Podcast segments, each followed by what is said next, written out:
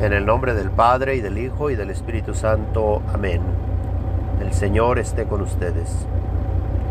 Lectura del Santo Evangelio según San Lucas. En aquel tiempo Jesús dijo a sus discípulos, He venido a traer fuego a la tierra y cuánto desearía que ya estuviera ardiendo. Tengo que recibir un bautismo y cómo me angustio mientras llega. ¿Piensan acaso que he venido a traer paz a la tierra? De ningún modo. No he venido a traer la paz, sino la división. De aquí en adelante, de cinco que haya en una familia, estarán divididos tres contra dos y dos contra tres. Estará dividido el padre contra el hijo, el hijo contra el padre, la madre contra la hija y la hija contra la madre, la suegra contra la nuera y la nuera contra la suegra. Palabra del Señor. Gloria a ti, Señor Jesús. Estamos en el domingo 20 del tiempo ordinario. En este día se nos habla acerca del fuego de Dios y Jesús nos dice, he venido a traer fuego a la tierra y cuánto desearía que ya estuviera ardiendo. Nos podemos preguntar, ¿qué sucedió el día de Pentecostés? Nos dice la escritura que los discípulos estaban reunidos en oración y María estaba con ellos. Después de haber estado orando por nueve días, tuvieron la experiencia del nacimiento de la iglesia. Aquí existe la primera novena. Y descendió el Espíritu Santo sobre ellos en forma de lenguas de fuego. De este fuego nos habla Jesús, el fuego del Espíritu Santo que viene a fortalecernos, a animarnos, a quitarnos el miedo, ya que los discípulos tenían miedo de ser crucificados así como Jesús el Maestro. El fuego del Espíritu Santo viene para que proclamemos con valentía que Jesús es el Mesías, el Cristo, el Salvador, el que habría de venir para liberarnos del maligno. Jesús viene para darnos nueva vida, y esta vida la recibimos por medio de su Santo Espíritu.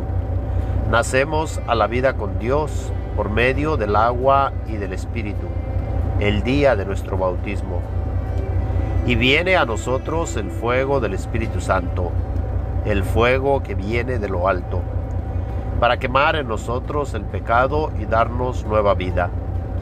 El día de Pentecostés San Pedro tomó la palabra para proclamar con valentía que Jesús, a quien habían matado, es el Mesías.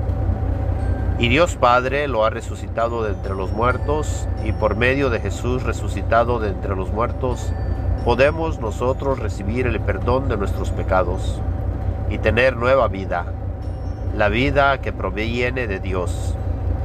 Jesús también nos dice que no creamos que Él ha venido a traer paz al mundo, que Él ha traído división, ya que en casa de cinco, tres estarán contra dos y dos contra tres. Esta división comienza entre el pueblo judío, entre aquellos que aceptan a Jesús como el Mesías y aquellos que le rechazan, entre aquellos que le aceptan como el Creador y aquellos que lo toman por mentiroso. Vino a los suyos, pero los suyos no, no lo recibieron pero aquellos que le reciben les da la dignidad de llamarse hijos de Dios. Jesús viene a revelarnos quién es Dios y nos da a conocer que Dios es su Padre y que todo aquel que recibe a Jesús, el Hijo único de Dios, y acepta su mensaje, recibe el Espíritu Santo y recibe la dignidad de llamarse hijo e hija de Dios, ya que llegamos a ser hijos de Dios por adopción al integrarnos al cuerpo de Cristo que es su iglesia. Este mensaje de Jesús crea división, ya que no todos le aceptan. División entre los judíos, división entre los paganos, división entre las familias, ya que algunos creen en Jesús como Dios y otros no.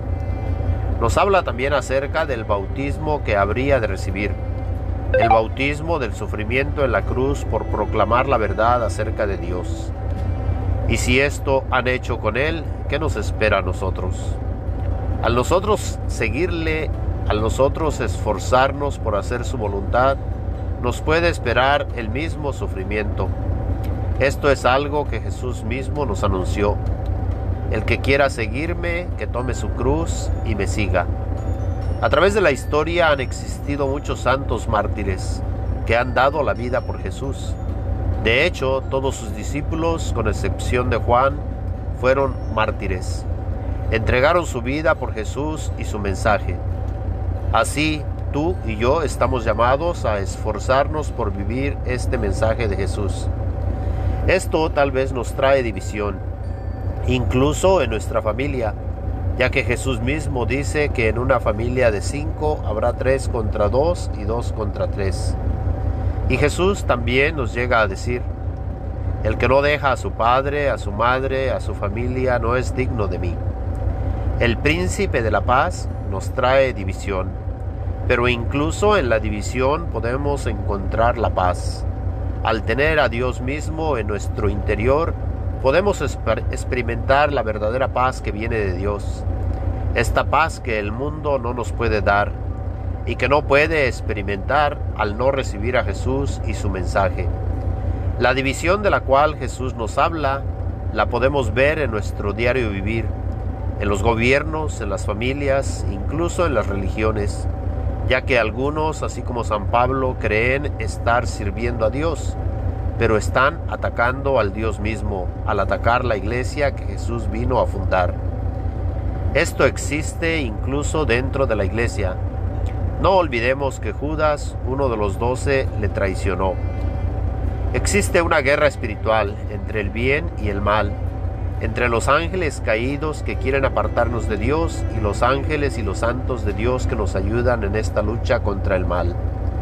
Jesús viene y nos muestra el camino y nos hace la invitación para estar con Él, pero está en ti y en mí el caminar con Jesús. Esta guerra espiritual existe en nuestro diario vivir esta guerra espiritual existe en nuestro interior. Es la división que existe y que está en el interior de cada uno de nosotros, ya que debemos de dividir el bien y el mal en nuestro interior. Debemos de dejar de hacer el mal para hacer el bien. Pero solos no podemos. De ahí que necesitamos la ayuda de Dios, de los ángeles, de María siempre Virgen y de los santos. Pidamos a Dios Todopoderoso que nos dé su Santo Espíritu y que envíe a los ángeles y a los santos en nuestra ayuda, para poder nosotros recibir la verdadera paz y así poder estar con Dios para toda la eternidad. Amén. El Señor esté con ustedes. La bendición de Dios Todopoderoso, Padre, Hijo y Espíritu Santo, descienda y permanezca con todos ustedes. Amén.